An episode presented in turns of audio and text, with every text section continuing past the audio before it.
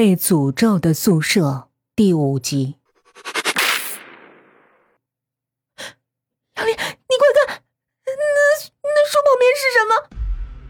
我正在发呆，芝麻突然拍了我一把，似乎是发现了什么新大陆，一把推开窗户。冷风夹着细雪吹了进来，我顺着他手指的方向看去，只见校门口的那棵古松旁边，隐约站着一个穿黑衣服的人。那个人站在迷蒙的夜色里，似乎正在望向我们。是风尘，他回来了，我们去找他。我匆忙套上外套，撒腿就往楼下跑。一楼厕所有扇破窗户可以爬出去，上次余黄跟方辰都是从那儿出去的。我不加思索，很快跑到一楼，顺着那个破洞就爬出了宿舍楼。冷风立刻扑面而来，杨烈。你说他为什么会回来啊？芝麻跟在后面，在积雪中深一脚浅一脚的前进。他会不会是来算计我们的？不当没问清楚，怎么能知道呢？我踏着又冷又滑的冰雪，很快绕到了操场前。那棵高大的松树在冷风中舞出诡异的剪影，在暗影深处正站着一个穿着黑色衣服的人。风尘，风尘是你吗？你快回答我！我大声的朝他的方向喊，可是话一出口，立刻被风雪打得七零八落。身后突然回荡起细微的猫叫，我惶恐的回头张望，却见身后只有被吓得脸色惨白的芝麻，哪里有猫的影子？在这一天一地之间。似乎有无数只绿莹莹的眼睛，死死盯着我。无论我跑到哪儿，都无法摆脱他的目光。我想到了余环血红的双眼，想到了方辰苍白的脸色，突然觉得恐怖至极，撒腿就跑向松树。方辰回来了，证明他没事儿。也许仔细问问他，事情就会水落石出。方辰，你怎么样？我边跑。边挥舞着双手大喊，可他根本不理我。你怎么不说话呢？我跑到松树旁，激动的伸手去抓他，触手却是清冷和飘忽。只见在寂落的冷风中，只有一件黑色外套挂在松树的枝桠上，哪里有风尘的影子？身后又传来若有若无的猫叫，只是这次还夹杂着几许人类的笑声。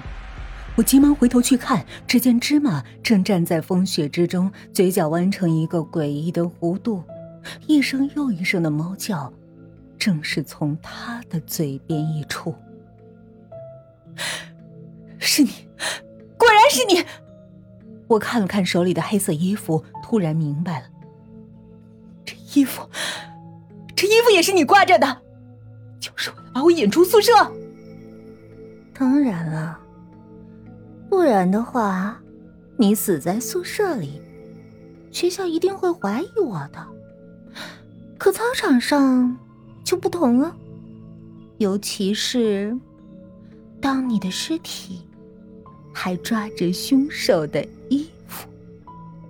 芝麻一改平时胆小怕事的模样，阴森森的笑着，从怀里掏出一把弹簧刀。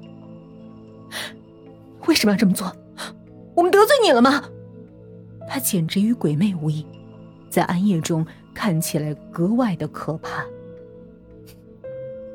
不为什么，其实我只是想试试人类的心理承受能力有多脆弱。芝麻又咧开嘴，得意的发出几声猫叫。只是可怕的故事，一只死去的猫和一个奇怪的图形。就能吓疯好几个学生，你不觉得有趣吗？果然都是你搞的鬼。对啊，但我并没说谎，我确实不是报道实话的，而是在一年前，但那次只成功的吓疯了一个人，那个宿舍的人可没你们这么笨。你这个变态，我跟你拼了！我大吼一声。抡起手里的黑色风衣就往他的脸上抽去，可芝麻却灵敏的躲开，拿出刀子就往我的胸膛上捅。眼见那雪亮的尖刀就要扎进我的胸膛，我只好闭上眼睛等死。哪知就在这时，从高大的松树下斜斜窜出一个黑影，那人以迅雷不及掩耳之势抡起木棍，砰的一声就重重的打在了芝麻的头上。芝麻那厚如平底的眼镜立刻被打飞出去，他双眼翻白，似乎不可置信的看了那个人最后一眼，接着就像是破败的棉絮一般，瘫倒在了地上。我死里逃生，只觉双腿发软。无论如何也站不起来。没事吧？身后传来一个沙哑的声音，他伸手将我扶起，指着躺在雪地里的芝麻：“我猜就是有人在装神弄鬼，可没想到是他。”在淡淡月色中，清晰可见，那人穿着一身黑衣服，脸色清白，正是失踪了一周之久的方辰。你怎么回来了？你不是吓疯了吗？这比刚才的事情更令我惊讶。哎呦，我只是请了两周的病假而已。方辰阴森的笑了，正好利用这个机会装疯失踪，否则怎么可能把他引出来？我最近就住在民房里，有空就在学校附近溜达。正巧今天傍晚，就看他鬼鬼祟祟往树上挂衣服，我就知道要出事儿。还好赶得及，谢谢你。如果你没来，我我不知道会怎么样。这确实是我的肺腑之言。算了吧，客气什么？你赶快去跟老师报告，我也该回家了。方辰扔掉手中的木棍，利落的翻墙而出，朝我挥了挥手：“一周后见啊。”后来我才知道，原来芝麻有严重的精神分裂症。他总是把自己想象成巫师，扮演左右人心的角色，并乐在其中。之所以要杀我灭口，不过是因为我发现了他的秘密。那只被我们打死的黑猫就是他养的。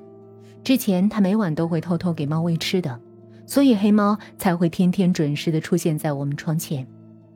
而他捡走了猫尸，并且每晚在夜深人静时偷偷学猫叫的声音，营造出一种恐怖的氛围。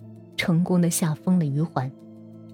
这场恐怖的闹剧，居然都是由一个精神病患者独自导演，真是莫大的讽刺。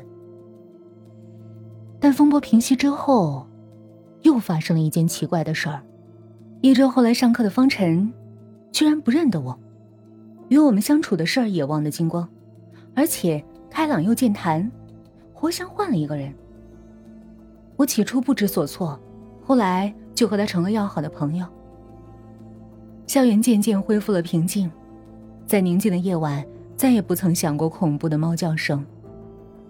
不过次年六月，高考结束，在一个阳光明媚的下午，我竟然偶然在宿舍的柜子里发现了一张合影。照片上的几个女孩，似乎是之前住在这个宿舍的学生。其中一个人表情阴沉，气质。酷似那个救我一命的方辰。后来我问了很多人，才终于得知，这个人，就是两年前疯了的那个奥数冠军。